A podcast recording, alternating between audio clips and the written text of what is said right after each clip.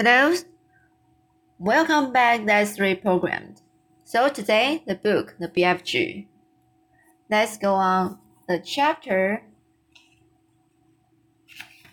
the Royal Breakfast. So, let's let's get started. Sophie kept a very straight face. BFG, she said.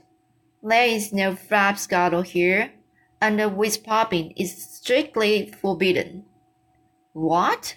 cried BFG. No frobscottle, no whizzpopping, no grump shirt music, no boom boom boom. Absolutely not, Sophie told him firmly. If he wants to sing, please don't stop him, the queen said. He doesn't want to sing, Sophie said. He said he wants to make music, the queen went on. Shall I send for a violin? No, Your Majesty, Sophie said. He's only joking. A slight little smile crossed the BFG's face. Listen, he said, peering down at Sophie. If they isn't having any frobscottle here in the palace, I can still go whizzpopping perfectly well without it if I is trying hard enough. No, cried Sophie. Don't. You are not to. I beg you. Music is very good for digestion, the Queen said. When I'm up in Scotland, they play the the bagpipes outside the window while I'm eating. Do play something. I had Her Majesty's permission, cried BFG, and all at once he let fly with the whizzpopper that sounded as though a bomb had exploded in the room. The queen jumped. Whoopee! shouted the BFG. That is better than bagel pipes, is it not, Majesty? It took the queen a few seconds to get over the shock. I prefer the bagpipe pipes, she said, but she couldn't stop herself smiling. During the next twenty minutes, a whole relay of footmen were kept busy hurrying to and from the kitchen carrying third helping, helpings and the fourth helpings and fifth helpings of fried egg eggs and sausages for a ravenous and a delighted BFG. When the BFG had consumed his 72nd fried egg, Miss Tibbs sidled up to the green. He bent low from the, the waist and whispered in her ear, Chef sends his apologies, Your Majesty, and he says he has no more eggs in the kitchen. What's wrong with the hens? The Queen said. Nothing's wrong with the hens, Your Majesty, Miss Tibbs whispered. Then tell them to lay more, the Queen said. She looked up at the BFG. Have some toast and uh, and a marmalade while you are waiting, she said to him. The toast is finished, Miss Tibbs whispered, and Chef says there is no more bread. Tell him to bake more, the Queen said. While all oh, this was going on, Sophie had been telling the queen everything, absolutely everything about her visit to Giant Country. The queen listened, appalled. When Sophie had finished, the queen looked up at BFG, who was sitting high above her. He was now eating the sponge cake. Be friendly, Giant, she said. Last night, those man-eating brutes came to England. Can you remember where they went the night before? The BFG put a whole round sponge cake into his mouth and chewed it slowly while he thought about this question. Yes, Majesty, he said. I do think I remembering where they said they was going the night before last. They was scaping off to Sweden for a Sweden sour test. Fetch me a table, the queen commanded. Mr. Tibbs placed the instrument on the table. The queen lifted the receiver. Get me the king of Sweden, she said. Good morning, the queen said. Ah, uh, is everything all right in Sweden? Everything is terrible, the king of Sweden answered. There is panic in the capital. Two nights ago, 26 of loyal subjects disappeared. My whole country is in a panic. Your 26 loyal subjects were all eaten by giants, the queen said. Apparently, they like the taste of sweets. Why do they, why do they like the taste of sweets? The king asked. Because the sweets of Sweden have a sweet and sour taste, so says the BFG, the queen said. I don't know what you are talking about, the king said, growing testy. It's hardly the joking matter when one's loyal subjects are being eaten like popcorn. They've eaten mine as well, the queen said. Who's they, for heaven's sake? The king asked. Giants, the queen said. Look here, the queen said. Are you feeling all right? It's been a rough morning, the queen said. First, I had a horrid nightmare. Then the maid dropped my breakfast, and now I've got a giant on the piano. You need a doctor quick, cried the king. I will be all right, the queen said. I must go now. Thanks for your help. She replaced the receiver. Your BFG is right, the queen said to Sophie. Those nine men eating those nine men eating brews did go to Sweden. It's horrible, Sophie said. Please them, Your Majesty. I'd like to make one more check before I call out the troops, the Queen said. Once more, he looked up at BFG. He was eating donuts now, popping them into his mouth ten at a time like peas. Like think hard, BFG, she said. Where did those horrid giants say they were galloping off to the three nights ago? The BFG thought long and hard. Oh, he cried at last. Yes, I is rem- remembering. Where? asked the queen. One was off to um Baghdad, the BFG said as that is galloping past my cab.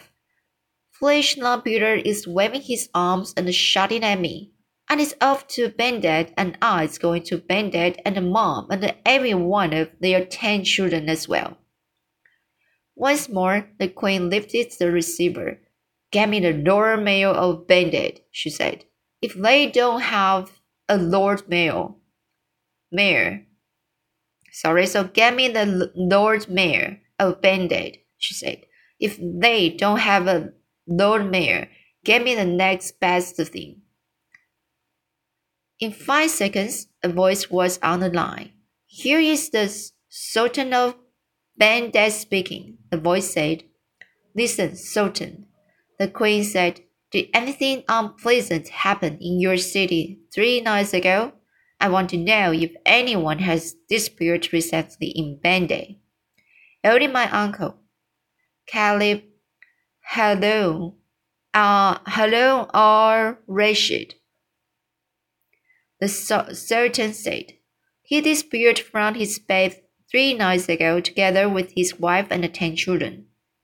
There you is, cried BFG, whose wonderful ears enabled him to hear what the Sultan was saying to the queen on the telephone.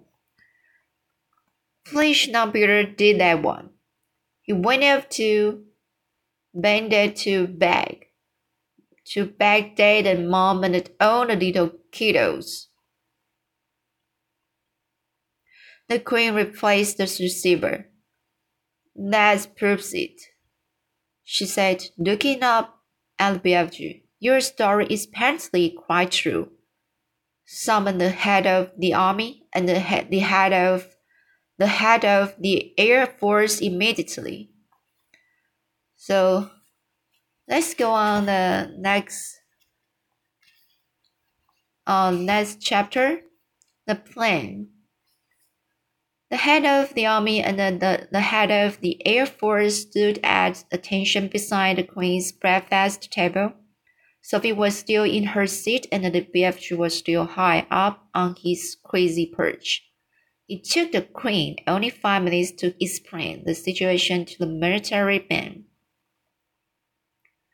I knew there was something like this going on, Your Majesty. The head of the army said. For the last 10 years, we have been getting reports from nearly every country in the world about people disappearing mysteriously in the night. We had one, one only the radar, only the other day from Panama for a Haiti test, quite a BFG. And one from Wellington in New Zealand, said the head of the army. For a booty flavor, cried the BFG. What is he talking about? said the, the head of the Air Force. Work it out for yourself, the Queen said. What time is it? 10 a.m. In eight hours, those nine bloodthirsty brutes will be gap enough to gobble up another couple of dozen unfortunate wretches. They have to be stopped. We must act fast. We'll bomb the blighters, shouted the head of the Air Force. We will mow them down with machine guns, cried the head of the army. I do not approve of murder, the queen said. But they, they are murderers themselves, cried the head of the army.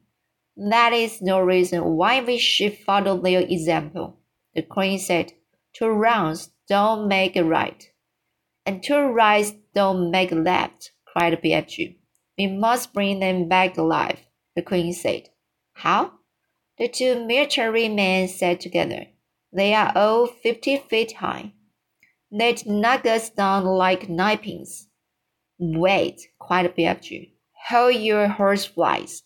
Keep your skirts on. I think I has the answer to the maidens here.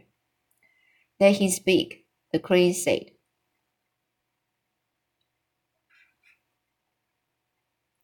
Every afternoon, the BFG said, All these giants is in the land of Noddy. I can't understand a word this feather says. The head of the army snapped. Why doesn't he speak clearly? He means the land of Nod. Sophie said, It's pretty obvious. Exactly, cried the BFG. Every afternoon, all these, all these Nine Giants is lying on the ground, snoozing away in the very deep sleep. Lad is always resting like that before Lad is getting enough to guzzle another helping of human beings. Go on, they said. So what?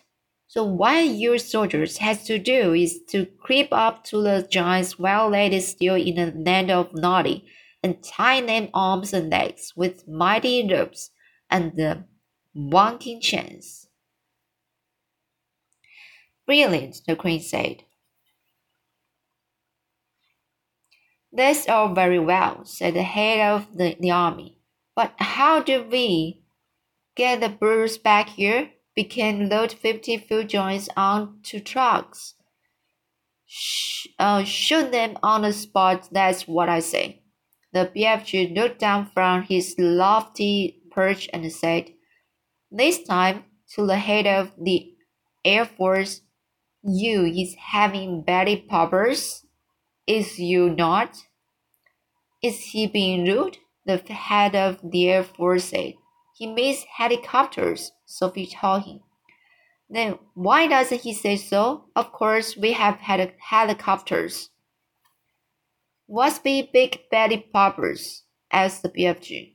Very big ones the head of the Air Force said proudly. But no helicopter is big enough to get a giant light that inside it.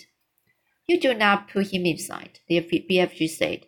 You slid him underneath the belly of your belly popper and carry him like a potato. Like a what? said the, the head of the air, the Air Force. Like a torpedo, Sophie said. Could you do that, Air Marshal? the Queen asked.